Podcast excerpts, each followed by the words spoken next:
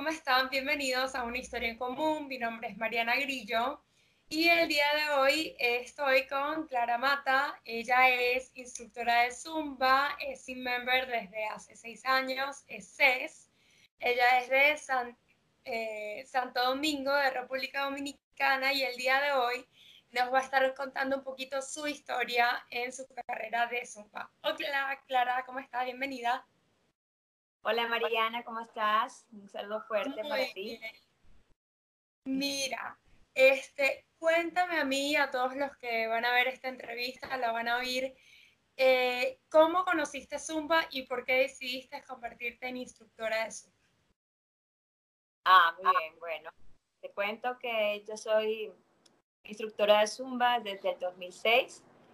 Desde el 2008 soy miembro sí. Eh, me certifiqué con Beto Pérez en la Ciudad de México, porque yo conocí Zumba mediante los videos infocomerciales. Yo era instructor de spinning y también me gustaba mucho el baile desde niña, ¿no? Hice danza folclórica, soy venezolana, pero me mudé a México en el 2000, en el 2000, el 98 más o menos, pero fue hasta el 2000, 2005 eh, que conozco Zumba, por lo mismo que te digo, yo estaba dando clases de spinning, era instructor de spinning y me, me, llamó la atención cuando vi los videos en la televisión y decía, si quieres ser un instructor de Zumba, escríbenos. Entonces yo mandé un email a las oficinas de Zumba y ellos me escribieron que iba a haber una certificación en el mes de noviembre del 2006 en la Ciudad de México. Yo vivía en aquella época en la frontera, en Reynosa, Tamaulipas.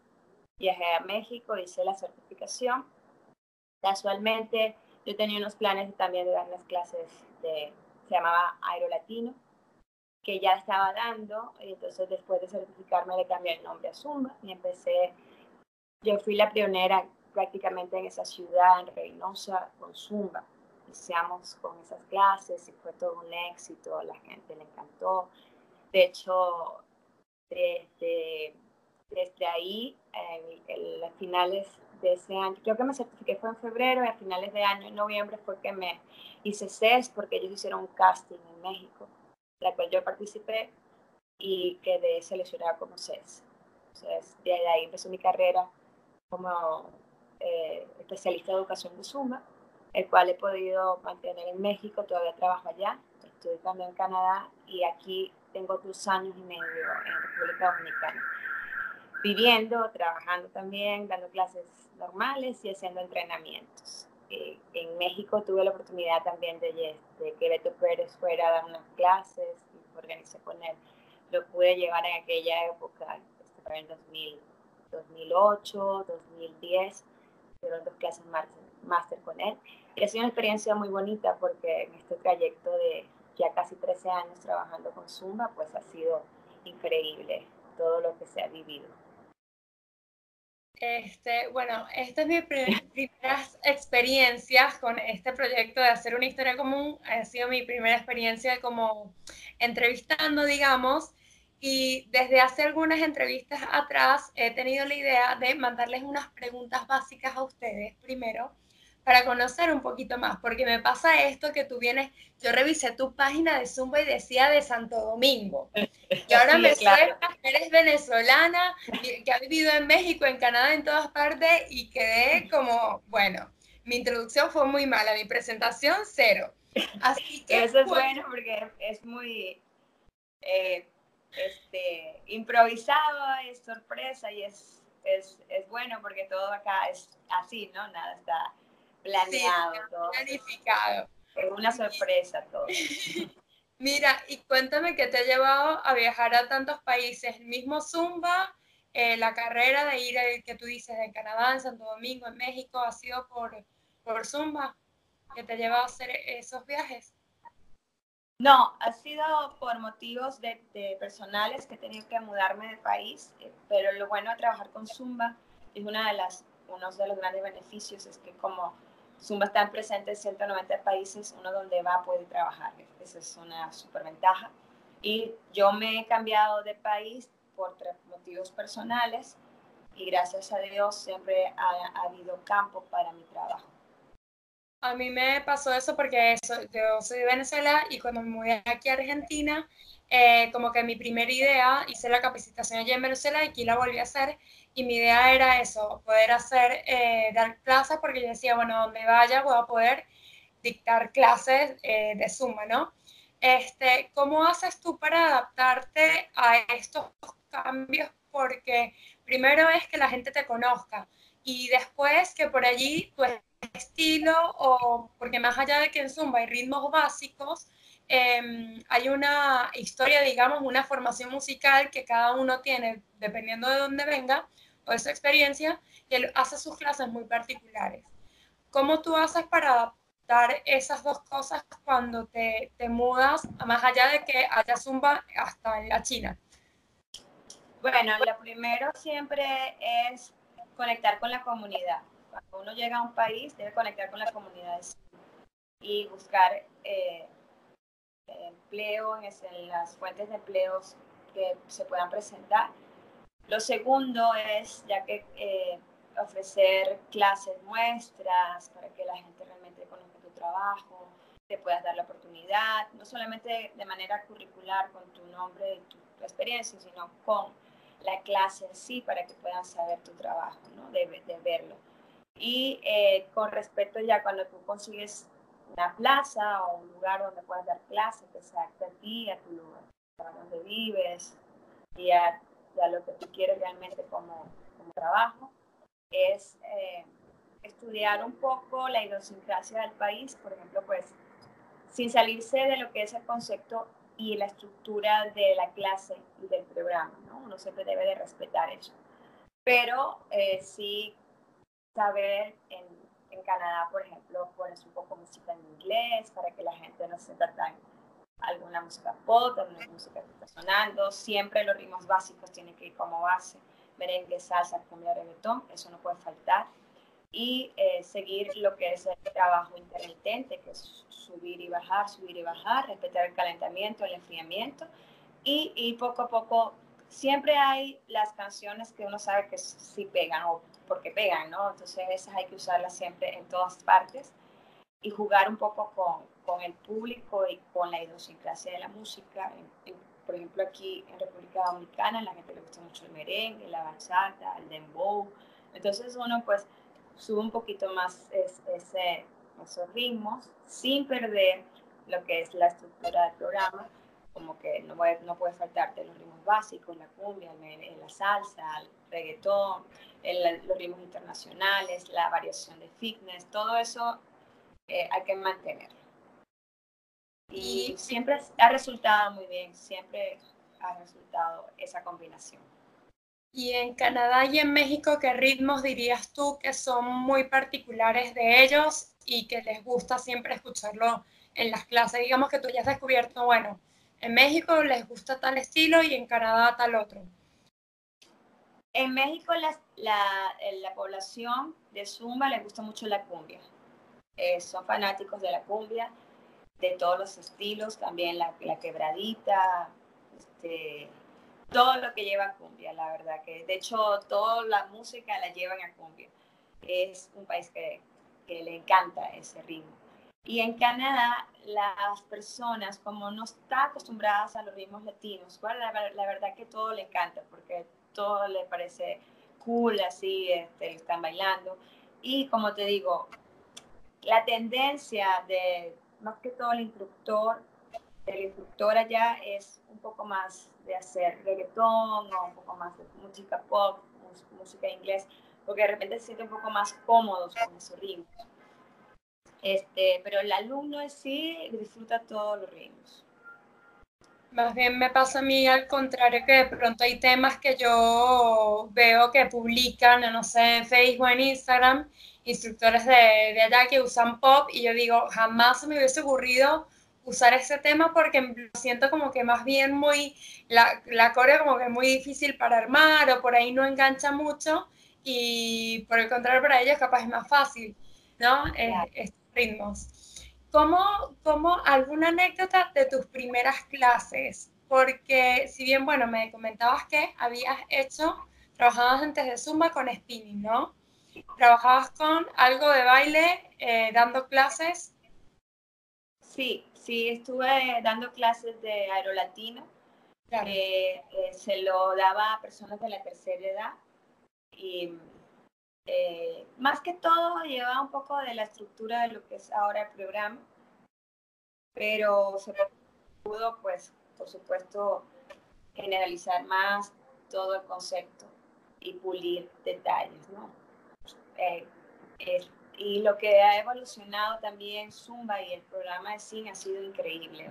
Actualmente, pues, una cosa este, buenísimo, todo lo que recibimos, el material, las combinaciones, las variaciones, eh, cada vez más talentos que salen este, en los cines, dándonos nuevas ideas, pasos, música.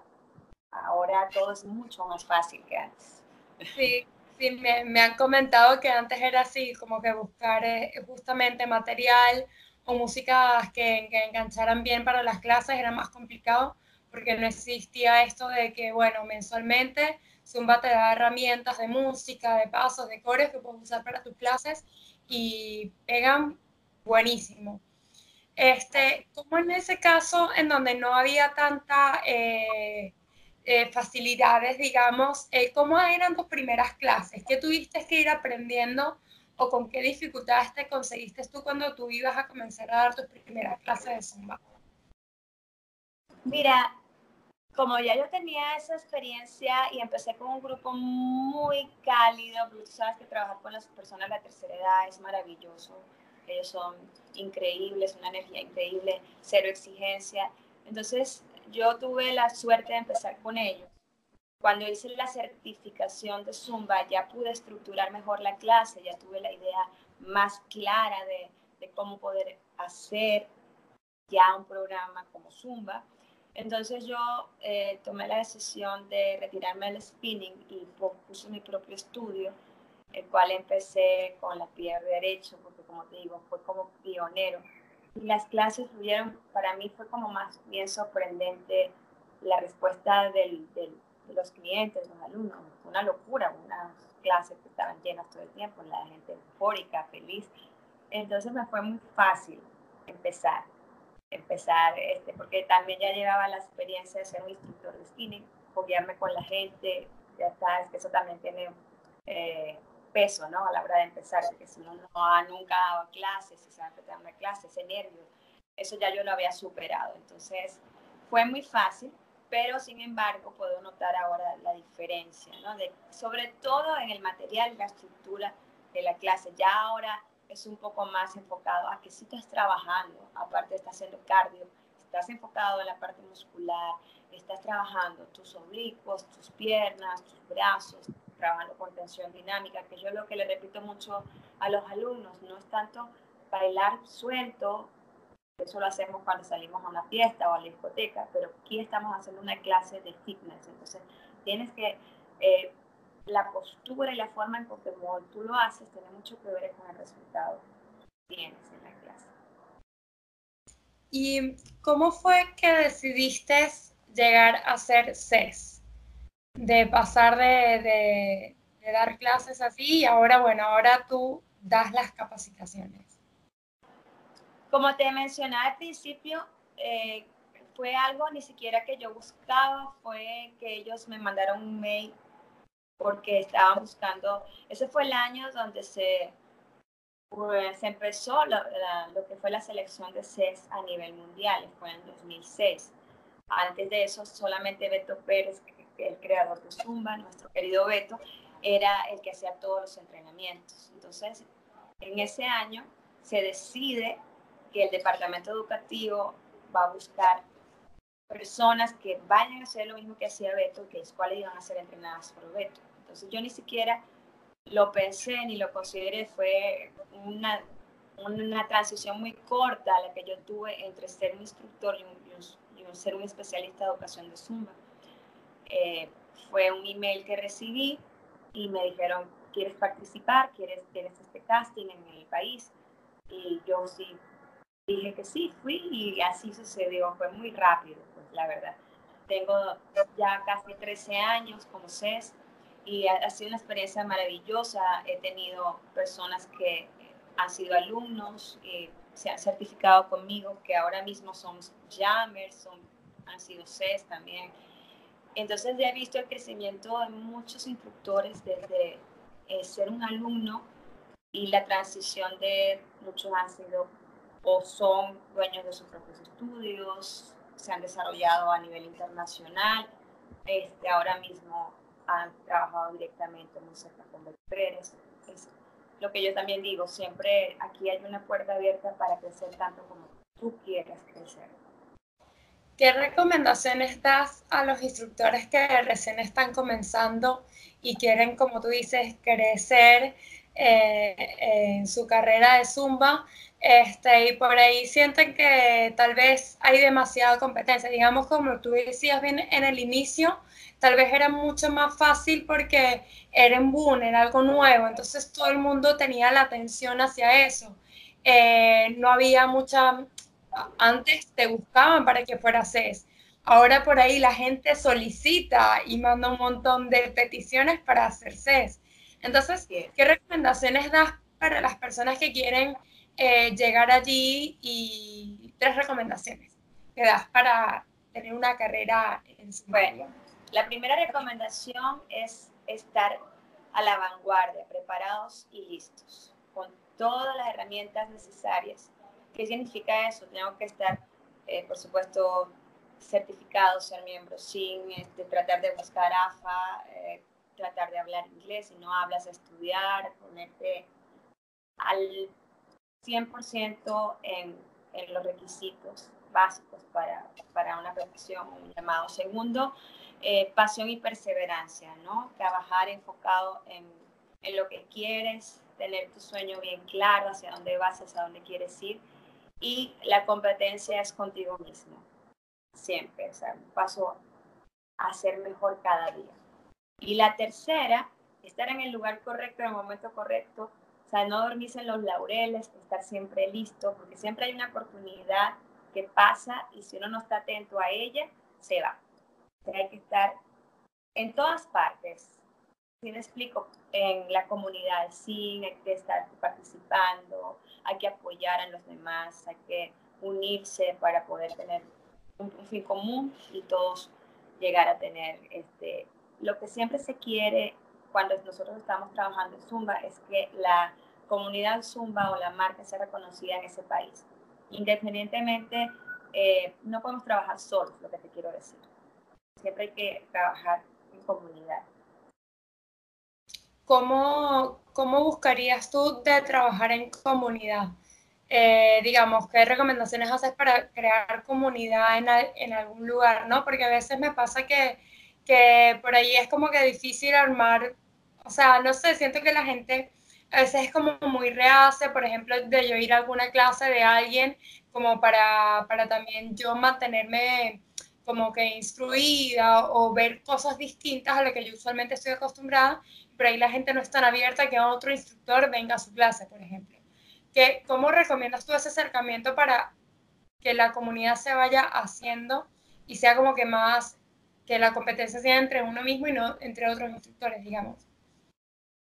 Bueno, es básico entender que es la única manera de crecer es alianzas, alianzas entre instructores. Por ejemplo, supongamos que eh, nosotros vivimos en el mismo país o que yo me mudo para Argentina y te digo, Mariana, bueno, voy a tu clase, pero eh, cuando yo tenga mi clase tú vienes a la mía. De repente vamos a juntar a tus alumnas y a las mías, hacemos una clase en conjunto o así funciona, ¿me entiendes?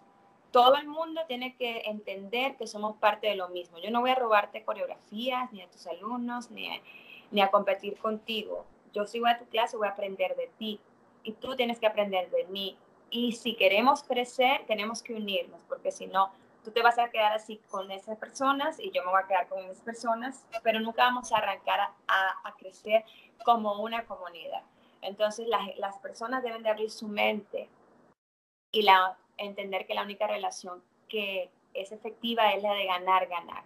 Sobre todo aquí, mira, por lo menos aquí en República Dominicana, el grupo de, de la comunidad de 100 es muy unido.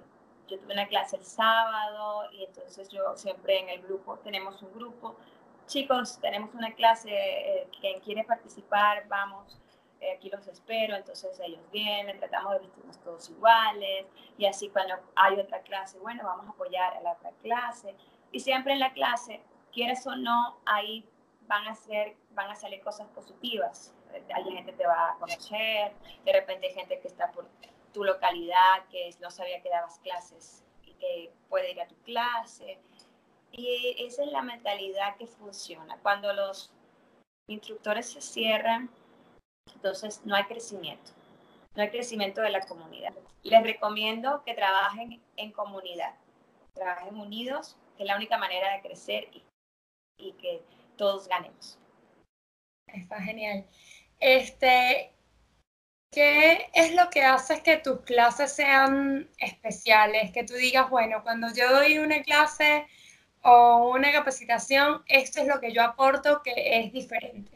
¿Qué hace que sean tu marca, que sea tuya? Eh, yo recomiendo cuando, o mi, mi manera personal de trabajo, es siempre dar lo mejor en todo en todo lo que estamos haciendo. Si tienes una clase, aunque sea con cinco personas, 20, 30, tienes que dar el 100, disfrutarlo, disfrutar lo que estás haciendo, que es una de las ventajas también que tenemos nosotros como instructores, que realmente amamos lo que hacemos, y saber que estás ayudando siempre a alguien cuando estás haciendo las cosas bien. En las certificaciones, yo eh, trato de transmitir el amor que siento por la disciplina y de aconsejar que la mejor forma de hacer las cosas bien es dando nuestro 100%, ir más allá, siempre prepararse, estar a la vanguardia, escribirse al SIN, recibir el material y, y en las clases la, conexión con los alumnos es fundamental. Si uno no conecta con la clase, si no te preocupas por cada uno de tus alumnos, si, si ellos no se sienten que tú les interesas, que estás conectado frente a frente,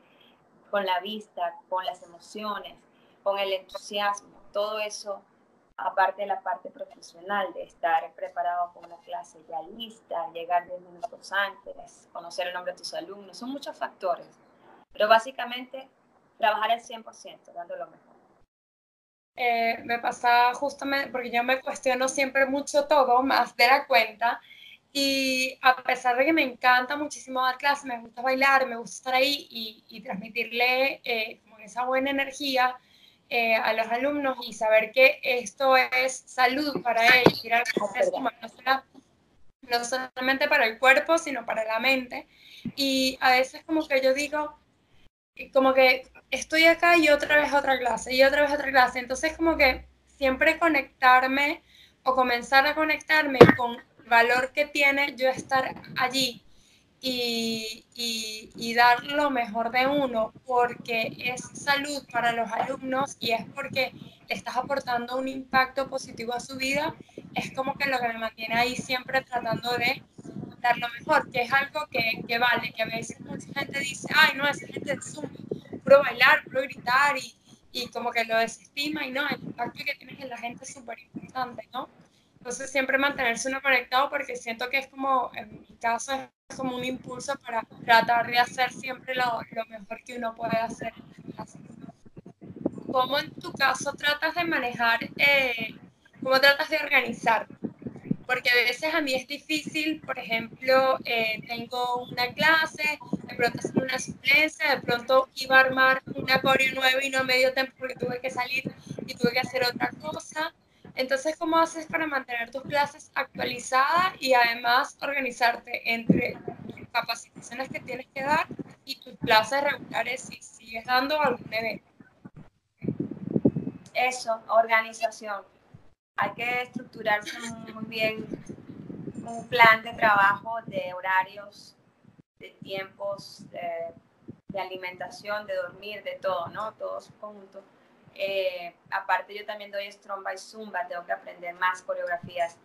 Tengo más clases de Strong que de Zumba, doy cuatro clases de Strong by Zumba, tres clases de Zumba a la semana, más los entrenamientos. De repente decido que tres veces a la semana, una o dos horas en esos días voy a estudiar las coreografías o este, puedo estar haciendo otra cosa y oyendo la música y simultáneamente, mentalmente pues ya me estoy aprendiendo la música nueva, que sale música, lo mismo hago muestro, estoy eh, cocinando, o estoy bañando, estoy viendo la música, o estoy en el carro, estoy escuchando la música. O sea, esos son las, los tips que le puedo dar, que uno en determinados momentos también te puedes ayudar, que son tiempos muertos, que tú estás en un tráfico o estás en, en, un lugar en el banco esperando con tus audífonos, Entonces, una de las ventajas maravillosas que tenemos ahora con el Signao, con cosas que no existían antes, ¿no? que tú puedes estar en, el médico esperando que te atiendan y estás estudiando tus coreografías. Y con la parte de, del tiempo, en, hay mucha gente también que, que, trabaja, no solamente dan clases, sino que tienes hecho, sí, yo digo a veces que, que la llevan más difícil. Pero nosotros, no lo sé tú, pero yo eh, no tengo un trabajo pues, de, de, tiempo, sino mi trabajo que es de CES y el trabajo que tengo que son 6, 7 horas a la semana, que es en la mañana, me da tiempo para ir a otra clase en la tarde, yo di clases, esta mañana di dos clases porque suplí una, pero tengo clase ahora a las 6 de la tarde, o sea que es un tiempo por lo menos me permite estar un poco más tranquilo. Pero sí, es, aprovecho el tiempo, eso es lo que hago. Y ya con la experiencia también uno pues se aprende un poco más rápido las coreografías, para mí lo básico no es tanto la coreografía, sino la música. Aprenderse la música es lo básico. Que tú te sepas bien la canción, que tú sepas dónde vienen los cambios. Y ya lo demás fluye mejor. Está genial. Sí, igual uno, por más que diga uno que no tiene un trabajo así que, que te mantenga muy, muy atento o estresante, igual estás como tú dices, en el tiempo muerto estás escuchando música, sigues trabajando en tus clases, aunque no estés ahí dictándolas. Así que casi es un trabajo eh, de tiempo completo. Completamente de acuerdo, sí. Mira, Clara, cuéntame dónde te puedes conseguir las personas para contactarte, para estar pendiente de próximos eventos, capacitaciones. Claro que sí. En Instagram estoy en clara.mata. En Instagram y en Facebook estoy Clara Mata también me puedes conseguir como certificados con Clara Mata o Clara Mata Canadá en, en, Facebook. Y mi email que es clara.mata.zumbamail.com. Genial. Mira, te voy a hacer un quiz muy cortito. ¿Cuál es tu hashtag si tuvieras uno? Eh, claramente fitness. Ah, genial. Este, ¿Cuál es tu tema actual que no paras de bailar en tus clases de Zumba? Eh, estoy bailando, estoy maluco. Ah, eh, ¿Cuál es tu coreo favorita que sea oficial o que hayas hecho tú? Ah, actualmente la de Parecen Viernes. Ah, parece. Este, ¿cuál es un ritmo que tú digas, este ritmo me encanta? Cada vez que lo oigo, como que explotas de la emoción. Tambores venezolanos. Ah. Tambores venezolanos. Me los ponen y se me mueven los solo. Me encanta la canción de Tacata de Max Pixolante. Mega 68 se le recomienda. Ah, eh, ¿Salsa o merengue? Merengue. ¿Cumbia o reggaetón? Cumbia. ¿Alguna música que utilices para activar tu mañana, para comenzar bien arriba? Bueno, me despierto con la canción de Déjame robarte un beso de Carlos Vives. Ese es mi despertador.